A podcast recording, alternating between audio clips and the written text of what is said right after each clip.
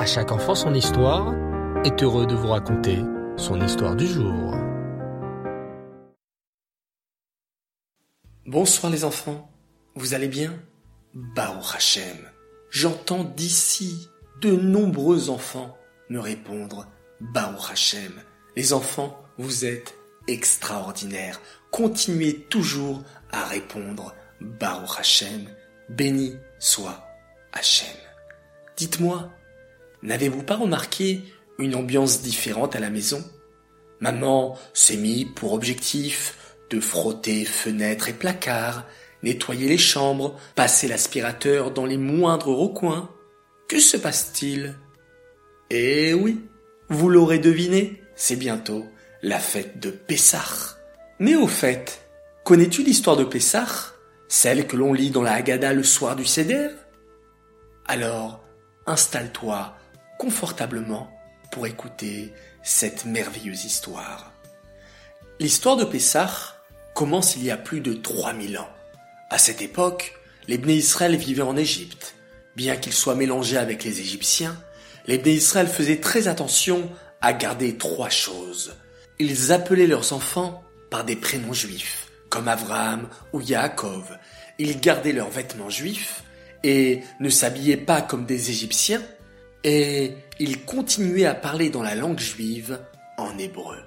Petit à petit, les Bnei Israël commencèrent à devenir de plus en plus nombreux.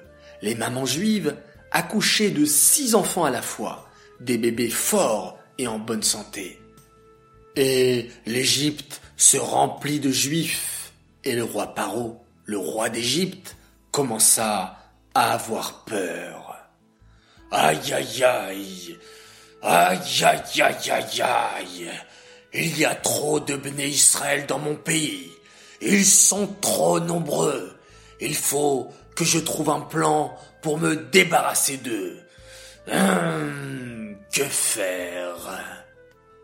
Paro réfléchit et soudain eut une idée terrifiante.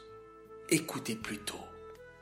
Béné Israël, Béné Israël, annonça Paro dans tout le pays. Le pays d'Égypte a besoin de travailleurs forts pour construire des pyramides. Les Béné Israël discutaient entre eux. Est-ce qu'on devrait y aller? demandaient les uns. Bien sûr, répondaient les autres. Paro est un roi gentil, et en plus, nous serons bien payés. Une seule tribu refusa d'aller construire des pyramides, la tribu de Lévi. Nous ne pourrons pas construire des pyramides pour Paro, dit la tribu de Lévi. Nous préférons continuer à étudier la Torah. Et c'est ainsi que tous les béné Israël, excepté la tribu de Lévi, se mirent à construire des pyramides pour Paro. Au début, tout allait bien, mais au fur et à mesure, Paro arrêta de payer les Israël. Et bientôt, il envoya des Égyptiens pour fouetter les Israël s'ils ne construisaient pas assez vite. Les béné Israël étaient tombés dans le piège de Paro. Ils étaient devenus ses esclaves. Paro leur donnait des travaux très durs.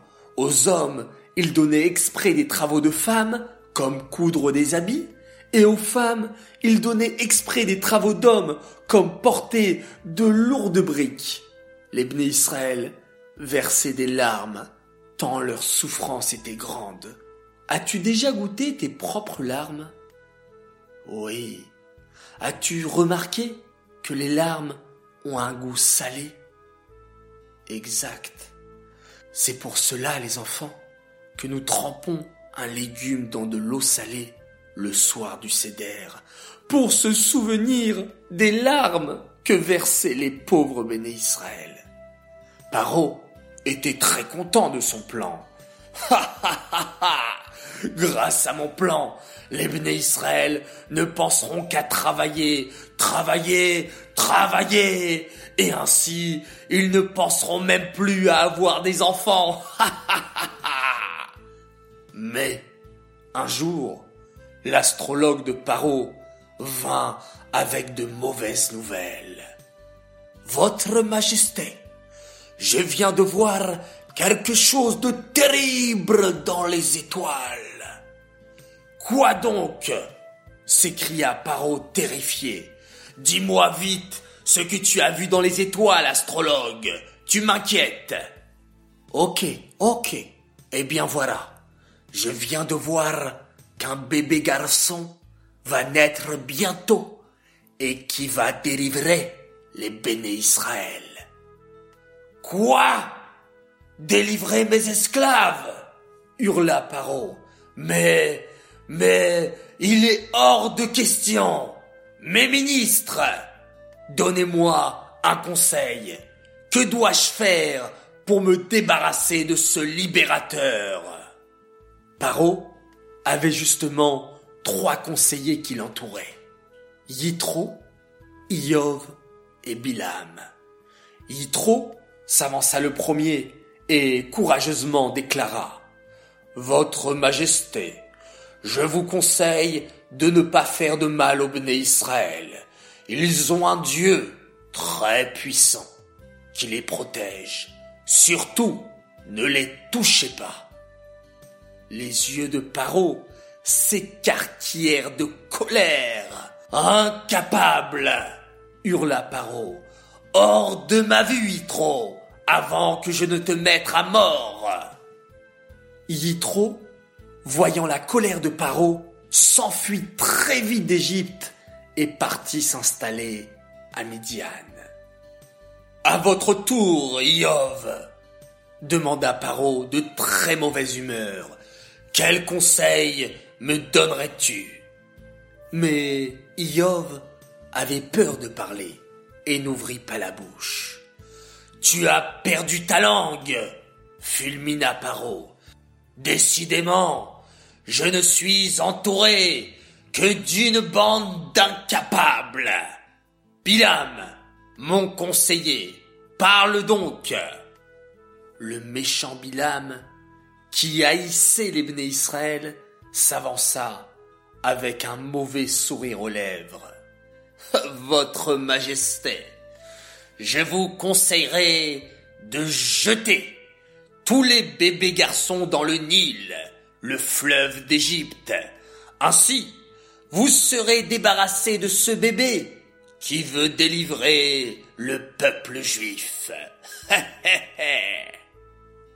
oh, mais en voilà une bonne idée, s'exclama Paro, tout content. Garde Garde Jetez-moi tous les bébés garçons juifs dans le Nil, immédiatement Paro convoqua ensuite deux femmes juives qui s'appelaient Chifra et Poua.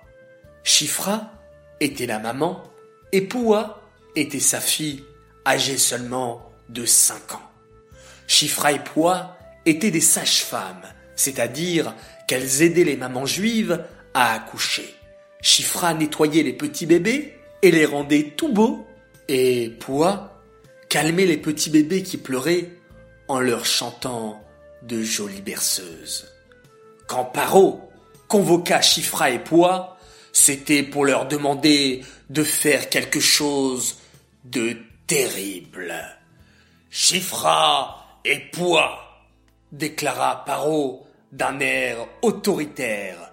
Est-ce bien vous qui aidez les mamans juives à accoucher? Oui, Majesté, répondirent Chifra et Poua, inquiètes. Très bien. Alors voici ce que je vous demande de faire, poursuivit Paro. Quand vous irez aider les mamans juives à accoucher, vous regarderez bien le bébé. Si c'est une fille, vous la laisserez vivre. Mais si c'est un garçon, vous le tuerez. Quoi? s'écria la petite poix d'une voix horrifiée. La petite poix n'avait que cinq ans, mais était déjà très courageuse.